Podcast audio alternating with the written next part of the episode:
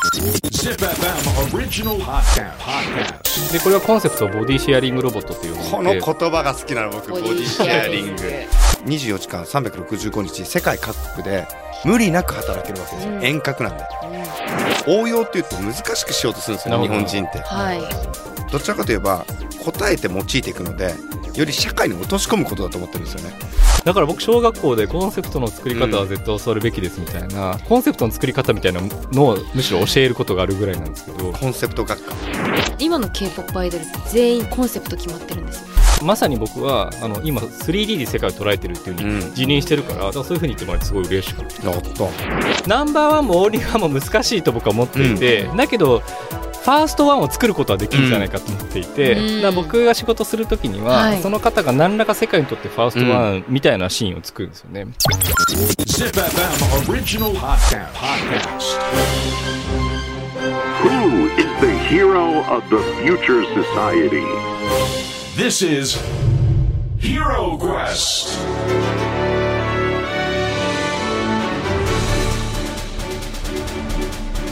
ポッドキャストナビゲーター杉原杏里です小林玲奈です。ZIPFM オリジナルポッドキャストヒーロークエスト。このプログラムは社会の課題を解決し、豊かな未来をデザインするヒーローを探す、聞く冒険プログラムです。Apple Podcast、Spotify、Amazon Music など各サブスクリプションサービスで配信していますので、ぜひフォローしてください。はい、えー今回お迎えしているヒーローは世界ゆるスポーツ協会代表理事のほかさまざまな社会デザインに取り組む澤田智博さんをお迎えしてますよろしくお願いしますよろしくお願いしますいやー前回笑いま したねね盛り上がっちゃいましたね。やっぱり部屋が暑かったんじゃない、うん、熱気がすごかったんだ我々です。我々です我々でいやす。汗そかれできました僕前半収録してる時になぜか右の太ももがなんか熱かったんですよ、おいそこだけピンポイントで、えの2人のなんか効果っていうかなのかなって思ってたら、はこの後半収録の合間にパッと太もも見たら、iPhone 入れてたんですけど、うん懐中電灯がずっとついてたずーっと僕太ももだけ右の太ももだけピンポイントで熱くてえーみたいな私たちがそうなんかね、 エネルギー。エネルギーがね、全身熱いならわかるけど、二人、こんなピンポイントでキー送ってくるのみたいな。そこしか送れないよみたいなえーじゃあ懐中電灯ずーっとついていやもうやっぱりね僕らその遠隔の力でね遠隔あのつけたんすか力をつけたいつけたんすか、いたずらだやな。るか。 遠隔できちゃうんですよ僕できこでまれはね、すごいね、いたずらですよ。びっくりした、本当に。も遠隔といえばですよはい。やっぱり話さなきゃいけないのはそうですよ澤田さんが手掛けられているすごい。ニンニンじゃないですかすごいですね、今の持っていき方。天才ですね。ニンニン知ってまにすもちろんです。ちょっと澤田さんちょっとご紹介の方。ご紹介お願いしていいですおか願ますあのニンニンという肩に乗せるロボットをうん作っていて、はいえっと4年前からやっているんですけれども、これ何かっていうと視覚障害者の肩に乗せるロボットで、まあ、視覚障害者が信号を当たるときに今青だよって教えてくれたり、あと視覚障害者ってタクシーを拾うのが難しいんですようね。んそうですよね。。今目の前走行してるの何が分かんないから,、はだい。からニンニンが「あもうすぐ来るから右手上げて」みたいな全部指示してくれるっていうロボットを作っていて、でこれはあの中に人間が入っていて、まあ、寝たきりの方なんだけど目が見えて、うんなんかパソコン使えてみたいな人が中に入っているでこれはコンセプトをボディシェアリングロボットって呼んでいてこの言葉が好きなの僕ボディシェアリング。その体をシェアするロボットって言っていて寝たきりの人はあの視覚障害者に目をシェアして、うん視覚障害者は寝たきりの人に逆にじ実は足をシェアするあの寝たきりの人がこのニンニンの中に入ることによって一緒にお出かけする気持ちになるから、だからお互い様だよねみたいなことでコンセプトを作っていて、でニンニンってこれローマ字なんですけどニンがローマ字で、うんニンで間にアンダーバーが入ってるんですけど、これなんでかっていうとこのニンニンって人間を表してるんですよね。ははいい。でこのニンニンっていうのは人間と人間の関係性うんを下支えするロボットだから、うんニンとニンの間にアンダーバーを入れてニンニンという名前にしていて、はいだからそんな感じであのコンセプトとかネーミングっていうのを整えてやってますね。僕喉の手術したんですようんもうであー喉のしましたねはいうん手術した時に声出しちゃいけないんですよ手術した後うんうんタクシー拾えないんですよああそっかそっかそっか。ねだからこういうシチュエーションってうん往々にあるのにもかかわらず、世の中が大ごとにしてなかった、うんうんうんうんこれ絶対ダメだよねっていうのを気づかせてくれるきっかけになった僕はプロダクトだなと思ってうん。いなるて確かに。なんかこのロボットって変わっていて、はい AI にやなんで頼んないのとかやっぱ言われるんですよね、うん AI でいいじゃんみたいなだけどその自分が事業を作る時っていうのは結構100年後とか200年後を見据えるようにしていてつまり今今の社会で言うと AI に頼った方がいいかもしれないけれども、今後の人間の真の意味での課題が何かっていうふうに、まあ、自分なりに捉えると3つあると思っていて人類はどんどんまず暇になるうんうんで2つ目どんどん孤独になる、はいで3つ目どんどん無力感を感じるようになる、でこれはこのコロナ禍とウクライナ侵攻で実は浮き彫りになって、ステイホームになって暇になって孤独になってはいウクライナ侵攻始まっても何にもできないみたいなはい無力感を覚えて、うんだから実はこの2つの出来事っていうのは人類の課題を実は加速させたって僕は思ってるんですね。でこの3つの人類の課題っていうのは年々年々加速していく、はいあのチャット GPT とか AI の台頭も含めて、うんだからこそ人間が暇じゃなくなる充実した時間を過ごせて孤立しなくなる、うん誰かと関係性を持ってて無力じゃなくなる誰かの役に立てるっていうものがもっと作れた方がいいんじゃないかっていう仮説を持ってだからニーニーっていうわざわざうん人間が入んなくちゃいけないロボットっていうのは実はそこがポイントだったりするんですよね。へーあの以前この番組に来てくれたテレエキジスタンスの富岡仁君もはい似たようなことを言ってたと思うんですけおっしゃってましどたも、ねうん彼の場合はうん遠隔操作ロボットを作って、もう今コンビニにめっちゃ入ってるんだけど、うんうんうん結局ロボットだけでやるとエラーもたくさんあるし、うんそれよりもその中のロボットを遠隔で動かしてくれる人たちがパイロットとなって、うんうんしかも時給を稼げる状態にすると、うんそうすると体が動かない方とかもしくは24時間365日世界各国で無理なく働けるわけですよ、うん遠隔なんで。うんまあ、5G6G、まあ、6G ぐらいになるともう全くそのえ、えー時間自由の、なはい、はいあれがないのでこれって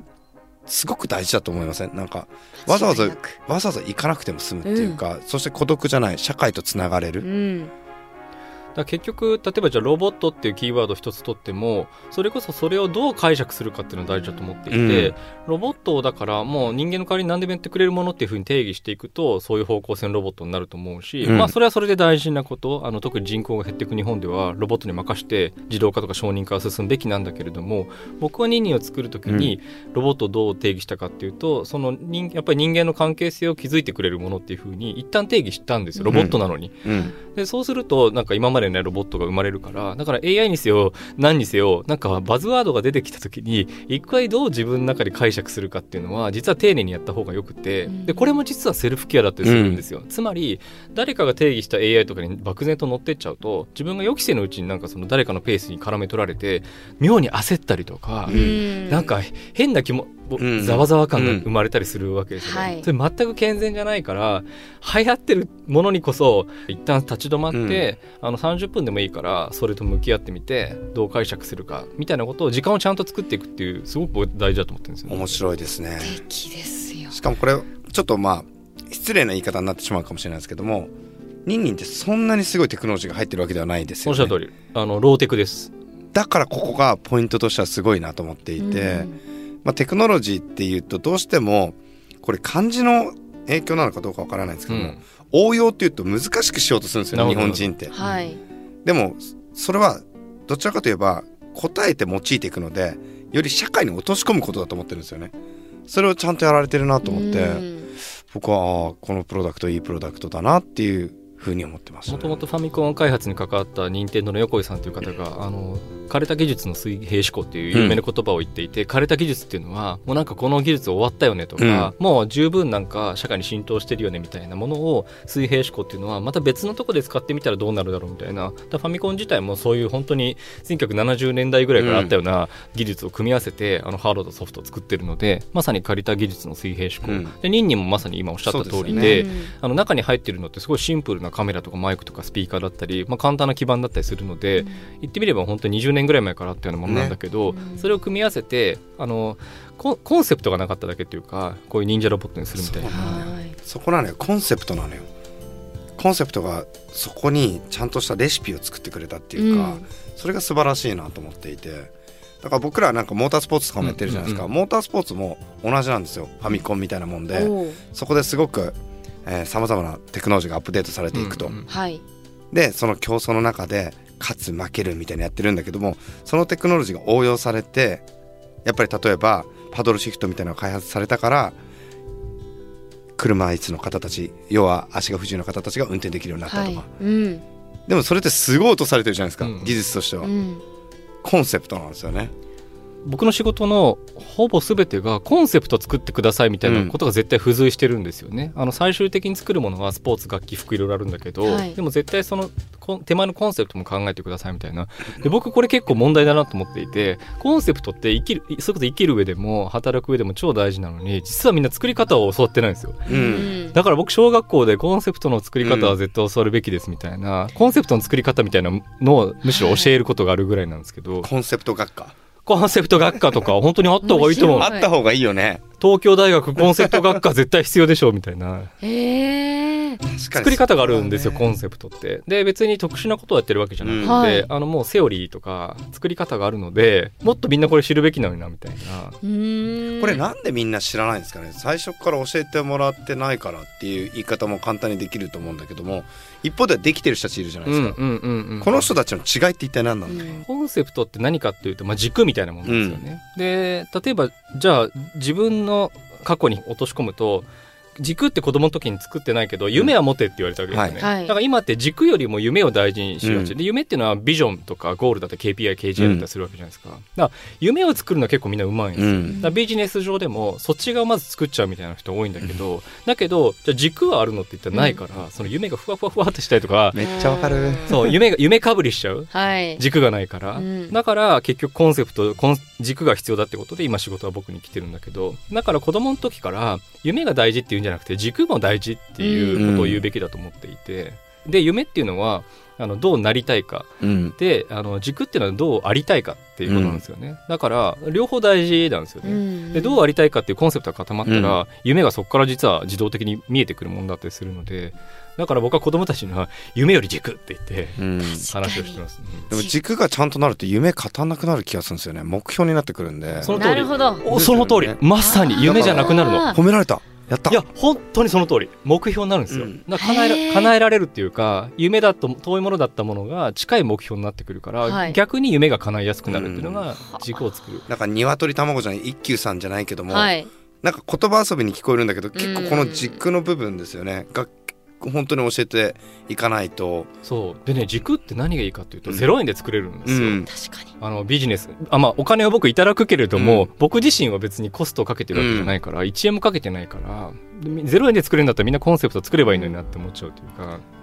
でもちょっと話ずれるかもですけど今の k p o p アイドルって全員コンセプト決まってるんですよおー前はビジュアルとか、うんなるほど楽曲とかだったんですけど今の k p o p アイドルあどんどん出てくる、うんうん10代とかに出てくる子たちは全員事務所はコンセプト決めるんですよ、へー一つ一つのグループにだから宇宙がコンセプトとか、うんあなるほどね。そうあいいいいいい。だからそのコンセプトがしっかりしてるグループほどやっぱりすぐ売れるんですうん、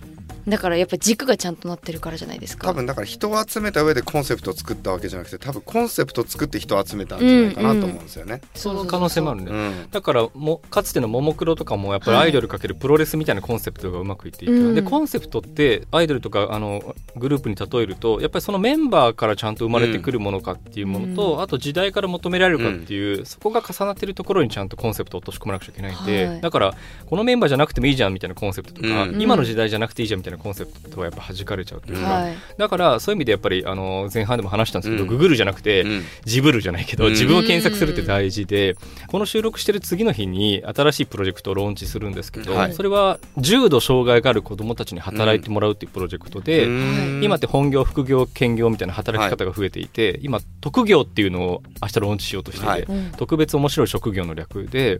それは一人一人の障害のある子たちのうん特徴とか特性とか特色、特がついているものを抽出して特別面白い職業を作るから徹底的に一人一人を検索しなくちゃいけない、うんそこから始めるであこの特徴とこの特徴を掛け合わせれば世界に一つだけの仕事は作れるよねっていうアプローチで仕事を作っていくだからそれもリサーチっていうかが超大事めっちゃ共感するだから僕今やってる歩行解析っていううんうんうんはいロボットもやっぱり疾患疾病を負ってる方たちとか、高齢者の方たちのその方たちと一緒にやるのってすごく面白いんですよ。うんうんなぜなら顕著に変わっていく可能性がありえるから、だからその特徴の特っていうのがすごく大事になってくると思うんですよね。でそれが今現状でネガティブに捉えられてるものをいかにポジティブに捉えてる人たちがいるかっていう、うんこの現状を伝えていくこともすごく大事でその通りでおばあちゃんとかもなんか90歳のおばあちゃんとかうんが僕ら歩行解析やったんですうよ、ん PT の方たちから聞いたんだけど、両方師の人たちから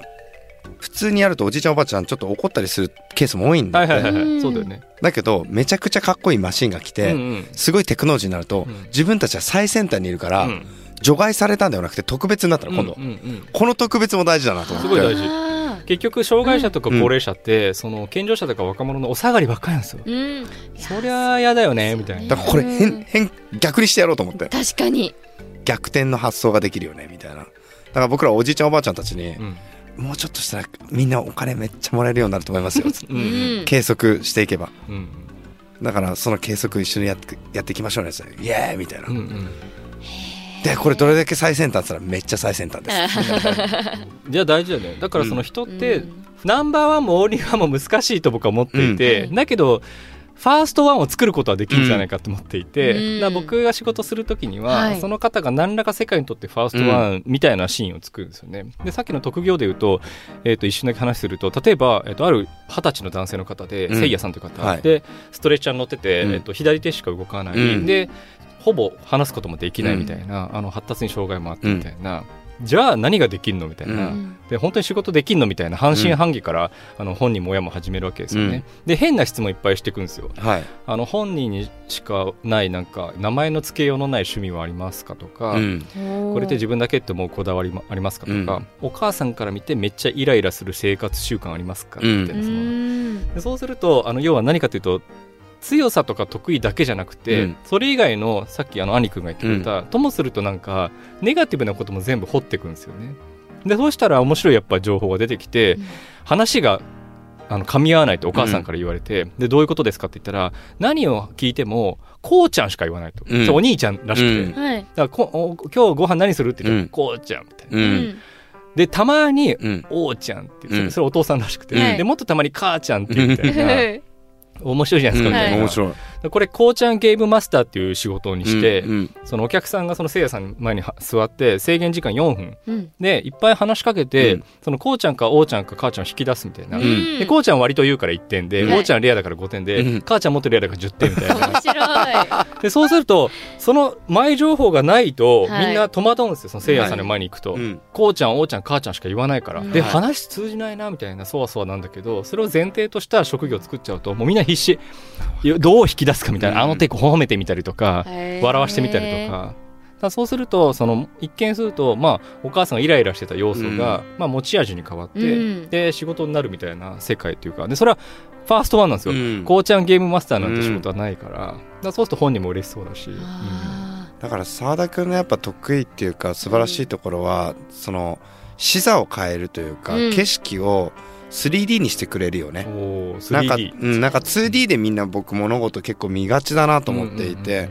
コップの裏にもまたコップがあるのを、ーコップを 2D で見ちゃってるみたいな、そういうのをちゃんとやってくれるから今みたいな話でもちゃんとスッと腑に落ちていくようね。んなんかね 3D になうって捉えてくれてすごい嬉しい、うんでなんでかっていうとそれは自覚してるからでなんで自覚してるかっていうと理由があってもともと僕はあの片目で世界を見ていたと思っていて、うんそれ何かっていうとマジョリティの目僕は日本人で健常者でき大企業に勤めていて。えーシスジェンダーでヘテロセクシャルだから、もうマジョリティの目でしか世界を見てなかったんだけど、10年前に息子が生まれて障害があるって分かって、彼をきっかけに障害福祉の世界に飛び込んでいったら、うんそのマイノリティの世界を知ったでそしたら障害になる方から見た世界っていうのをいっぱい教えてもらうから、なんか今まで閉じていたマイノリティの目が開いたの、うんで片目で見ると世界って 2D だけど、うん両目で見ると 3D になるじゃん、うんはいだからまさに僕はあの今 3D で世界を捉えてるっていうふううにん自認してるから、だからそういうふうに言ってもらえてすごい嬉しかったやった。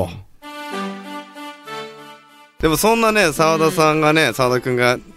ねででも普段聞けないじゃないですかいろんな人たちこうんの話とか、そうですよマイノリティねデザイナーって何度読んだって澤田君出てくるわけじゃないし生きたね言葉とか聞ける場所ないかなと思ったらなんかあるみたいですね最近ね。あらああそうですね話すことがやっぱりはい楽しいなって思っていて、えっと最近それこそあのこの番組じゃないけれども、はいポッドキャストに挑戦していて、えっと去年から跳躍しりとりっていうのをやっていて、今年からコアブレスっていうのをやってるので、まあ、もしよければ Spotify とかで聞いてみてくいやださい。もうぜひ皆さこん聞いれてくはもださうい。皆さんぜひ必聴コアブレスでございまなんてあれですからね相方一石くんですよねねこの番組にね 来てくださったねチームすごいですねすもうごいですねはいいやもうヒーロークエストの手の上ですよ僕ら はもう本当にもうすごいだからチームヒーロークエストこうやっていろんな話をうん世の中に届けていくとやっぱりその僕なんか多分澤田君も一緒だと思うんだけど僕とか澤田君の意見全然違うって言ってくる人結構大事だと思うんですよ、うんうんその通り大事でも何も言われないっていうのが結構大変ではい無関心ほどそう大変なものはないの寂しいでものはないですなのでここをなんかみんなでねうまくうんその作り上げていけたらいいよね。そうですそう僕それもコンセトプト化していて、うん僕コンセプトって多分200個ぐらい持ってるんですよ、うんでそのうちの一つに「異論愛」っていうのがあって、んおー要はお前のやってる仕事は良くないみたいな異論っていっぱい来る、打ち合わせ1個取っても反対意見来るんだけど、うんよっしゃよっしゃみたいな、うんラブラブラブみたい な、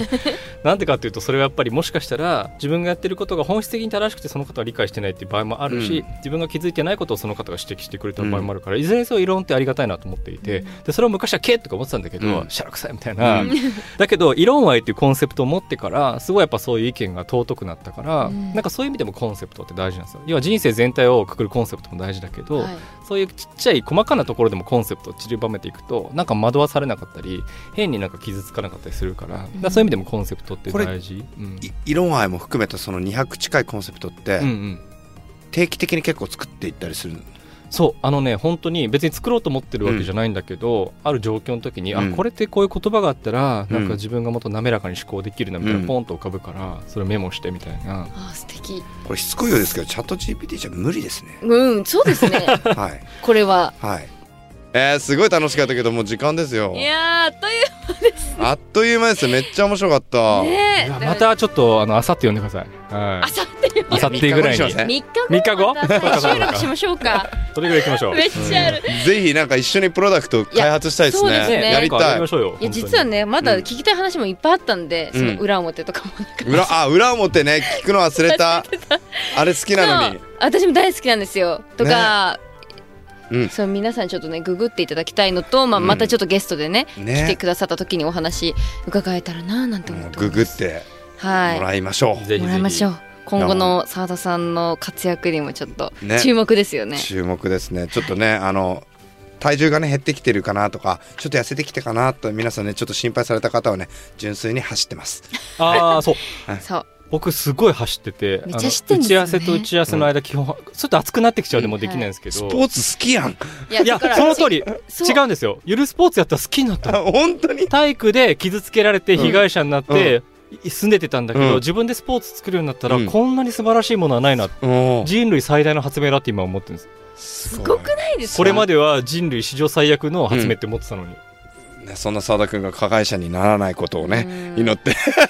どういうことですか